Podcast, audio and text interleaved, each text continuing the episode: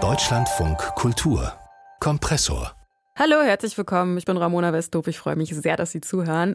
Wir sprechen jetzt über einen Mann, der gleich mehrere Horrorfilme inspiriert hat weiß ich jetzt nicht, ob das so erstrebenswert ist, aber Ed Gein hat das auf jeden Fall getan. Ed Gein ist ein Killer, der in den USA in den 50ern mehrere Menschen umgebracht hat und wirklich unvorstellbare Dinge mit, mit den Körpern angestellt hat. So unvorstellbar, dass er eben Psycho inspiriert hat. Er hat das Schweigen der Lämmer inspiriert. Er hat Texas Chainsaw Massacre inspiriert und alle Filme bleiben eigentlich sogar noch hinter dem zurück, was Ed Gein tatsächlich getan hat. Die greifen sich alle einen Teil raus. Und wenn Sie sich also diese drei Filme kombiniert vorstellen, dann sind Sie ungefähr beim echten Ed Gein. Wenn Sie das jetzt motiviert, die Originalstory nachzulesen, dann können Sie das zum Beispiel tun in einem sehr guten Comic über die Geschichte. Schon gehört, was Ed Gein getan hat, heißt der. Der ist gerade auf Deutsch erschienen im Splitter Verlag. Wirklich sehr, sehr schön gezeichneter Comic, der auch mit diesen krassen Verbrechen, über die wir gleich sprechen, relativ angemessen umgeht. Das sagt auf jeden Fall unser Kritiker Jörg Buttgereit. Der hat den Comic für uns gelesen, kennt sich auch mit der Geschichte hinter diesem Comic aus. Ähm, Jörg, was erfahren wir denn da in schon gehört, was Ed Gein getan hat? Erzählt der Comic diese Verbrechen eher so nach wie in einem True Crime Podcast oder versucht er sich der Geschichte irgendwie anders zu nähern? Also wir fangen tatsächlich äh, bei Alfred Hitchcocks äh, Psycho an und sehen die große Schlange vorm Kino. Und dann ähm, die Annahme von Herrn Hitchcock, dass da tatsächlich damals jemand gelebt hat, der seine Mutter ausgebuddelt hat und in seinem Haus aufbewahrt hat. Mhm. Und ganz so war es aber nicht.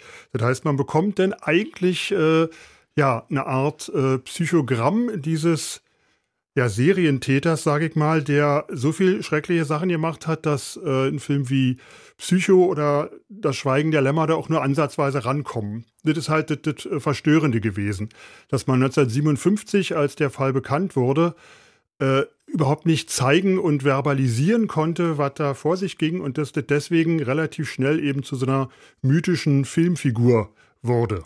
Was ist denn jetzt die wahre Geschichte? Also Ed Gein hat äh, tatsächlich seine Mutter sehr geliebt. Die war auch sehr äh, religiös und hat ihn sehr streng erzogen. Sie hat ihn von einer äh, eigentlich von der Umwelt abgeschottet. Und wir sind und ja in den 50er Jahren in im ländlichen 50er Amerika. Jahren, genau. Ed Gein ist mehr oder weniger ein Farmer gewesen, mhm. der äh, angefangen hat, ähm, ja, Frauen, die ihn an seine Mutter erinnert haben, umzubringen. Zwei. Und die hat er dann mit nach Hause genommen es gab da oft so Übersprungshandlungen, hat man den Eindruck, weil er hat zum Beispiel äh, eine Frau in einem Eisenwarenladen erschossen, als die Jagdsaison für Hirsche eröffnet wurde und er sich da ein Gewehr gekauft hat. Und er sagte auch immer selbst, er kann sich überhaupt nicht daran erinnern, dass er das gemacht hat. Wir waren doch alle jagen. Also er war sehr, äh, der war eigentlich wie so ein Kind. Mhm. Und äh, als man denn ihm auf die Schliche gekommen ist, weil er eben diese Frau erschossen hat, hat man in seinem Haus äh, Sachen gefunden, die eben eher an das Texas Chainsaw Massacre oder an das Schweigen der Lämmer erinnern. Also jede Menge äh, Körperteile von Frauen, ähm, die er aus, von, aus in Plainfield, diesem kleinen 920 Seelendorf, äh, auf dem Friedhof da ausgebuddelt hat. Und er hat sich aus diesen Leichenteilen, aus dieser Haut und so äh, tatsächlich eine Art Anzug gebaut, um sich wie seine Mutter schon immer wollte, in eine Frau zu verwandeln. Er hat, äh, ja, er hat wohl von der, ähm, von dem ersten, äh, von dem ersten Transvest oder nicht Transvestiten, von dem ersten Menschen erfahren, der damals gelesen in einem Pultmagazin, der sich äh, geschlechtlich hat umwandeln lassen. Und Geschlechtsangleichung gemacht hat. Genau, ja. Geschlechtsangleichung würde man heute sagen. Und äh, hat sich davon wohl auch inspirieren mhm. lassen. Also man kann sich das immer nicht so richtig vorstellen. Das Irre an diesem Comic ist aber, dass die Sachen da so detailliert und kleinteilig ähm, passieren und äh, auch gezeichnet sind, dass man irgendwie so unglaublich das klingen kann. Man, man versteht es irgendwie, man versteht, ja. wie der tickt. Ich das macht die Sachen natürlich nicht besser, ja. aber man hat zumindest äh, in Anführungszeichen eine Art von Verständnis dafür, wie da so viel schiefgehen konnte. Sie zu Hause sehen das gerade nicht. Ich habe gerade bei der kompletten Beschreibung einfach nur die Augen aufgerissen und dachte, ich war nicht richtig. Also ich erkenne auf jeden Fall das Schweigen der Lämmer wieder und diese ganz schlimme Figur Buffalo Bill, die das ja irgendwie äh, tatsächlich mhm. ähnlich gemacht hat und auch die, die man heute auch nicht mehr so zeichnen würde wahrscheinlich. Wie wurde das denn in den 50ern berichtet? Das war doch bestimmt ein richtiger Schock für die, für die Amerikanerinnen und Amerikaner, oder? Genau, also damals gab es ja ähm, das Live Magazine und die haben sofort einen Fotografen hingeschickt, der in dem Haus fotografiert hat. Aber diese ganzen Körperteile hat man da natürlich nicht gesehen. Man hat vornehmlich dieses äh, verwahrloste Haus gesehen und äh, ja, hat äh, die Leute gesehen, die da drum rumlungern und so. Und äh, es gab dann auch jede Menge Leute, die versucht haben, das Auto, mit dem man die Leiche transportiert hat oder mit denen er auch auf dem Friedhof immer zugange war und die Leichenteile transportiert hat, dass das wollte, dann hat er einen Schausteller gekauft, der das dann auf so einem Rummel ausgestellt hat. Also das ging eigentlich damals schon so los, äh, wie man auch heute glauben würde, dass das dann gleich kommerziell ausgeschlachtet wird. Ja. Man hat dann kurzerhand äh, das Haus einfach abgebrannt, bevor da mehr passieren konnte, mhm. um also ich bin ja tatsächlich auch so ein, so ein, so ein Ed Gein-Nerd und bin auch mal da gewesen in Plainfield vor Ort. Das ist wirklich in, im, im Nirgendwo. Und Was sieht man da?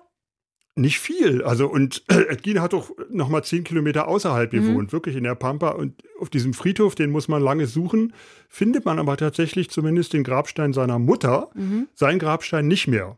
Weil der Friedhofswärter, der kam natürlich sofort hinter uns her, als er gesehen hat, da kommen irgendwelche komischen Leute äh, und hat halt, äh, ihr sagt ja, den Grabstein von Herrn Gien, den gibt es nicht mehr. Äh, der hat, der ist ein paar Mal äh, geklaut worden mhm. und wir mhm. haben ihn jetzt wieder und jetzt ist er nicht mehr da. Das sind aber Sachen, die du aus deiner eigenen Recherche weißt und die man nicht alle in dem Comic erfährt.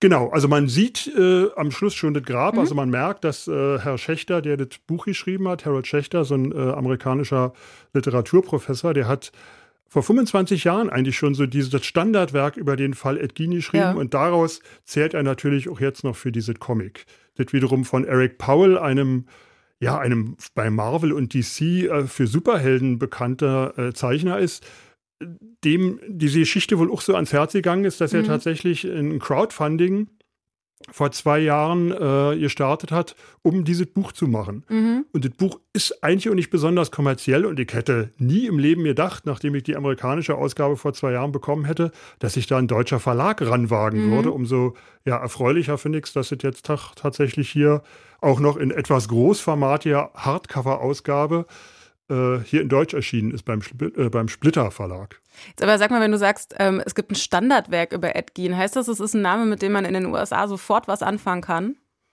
Also wie wir ja schon festgestellt haben, kennt man natürlich Norman Bates und man ja. kennt natürlich äh, Buffalo Bill aus Schweigen der Lämmer oder Leatherface mit der Gesichtshautmaske, wie Ed Gein so mhm. hatte aus Texas Chainsaw Massacre.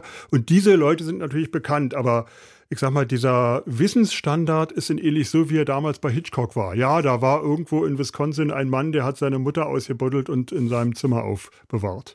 Übrigens, dieses Zimmer, äh, was in Psycho ja auch so versiegelt ist, wo diese Mutter drin sitzt, dieses Zimmer gab es auch bei Ed Gein, aber die Mutter war halt nicht drin.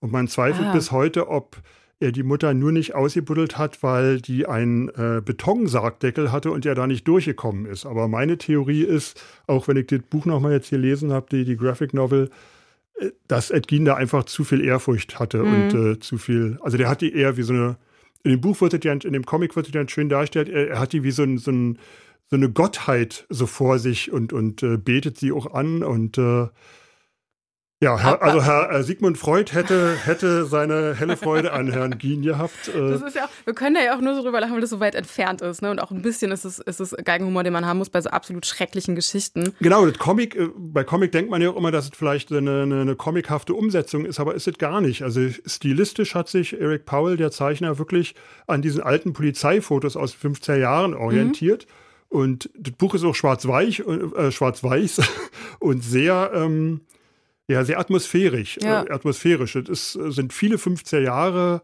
äh, Zeitungsberichte auch mit drin und so. Also es ist eher schön und so eher gruselig und die Sachen, die früher das Live-Magazin äh, damals nicht zeigen konnte, sind tatsächlich da auch gezeichnet. Also diese aber die Morde sind tatsächlich nicht zu sehen, weil ich äh, sehr pietätvoll fand. Also das heißt, ein bisschen verstörend, aber sehr schöner Comic und geht gut mit der Geschichte und man lernt einiges über die Vorlage für eben diese vielen, vielen Filme. Genau. Also ist es so verstörend, haben wir jetzt auch bei unserem Gespräch nochmal bemerkt, wenn man alles erzählt, ist es so verstörend, dass man beim Lesen immer wieder denkt, das kann doch nicht sein, mhm. dass das alles passiert ist, weil eigentlich sind doch die Medien die Schlimmen.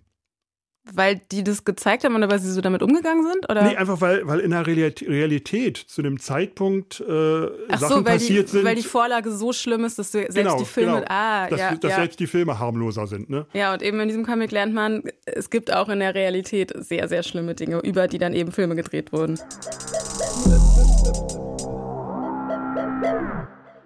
Das war der Kompressor-Podcast für heute. Wenn Ihnen gefällt, was Sie hier hören, dann dürfen Sie uns sehr gerne abonnieren, bewerten oder auch einfach nur regelmäßig hören. Uns gibt es zum Beispiel in der Deutschlandfunk Audiothek-App.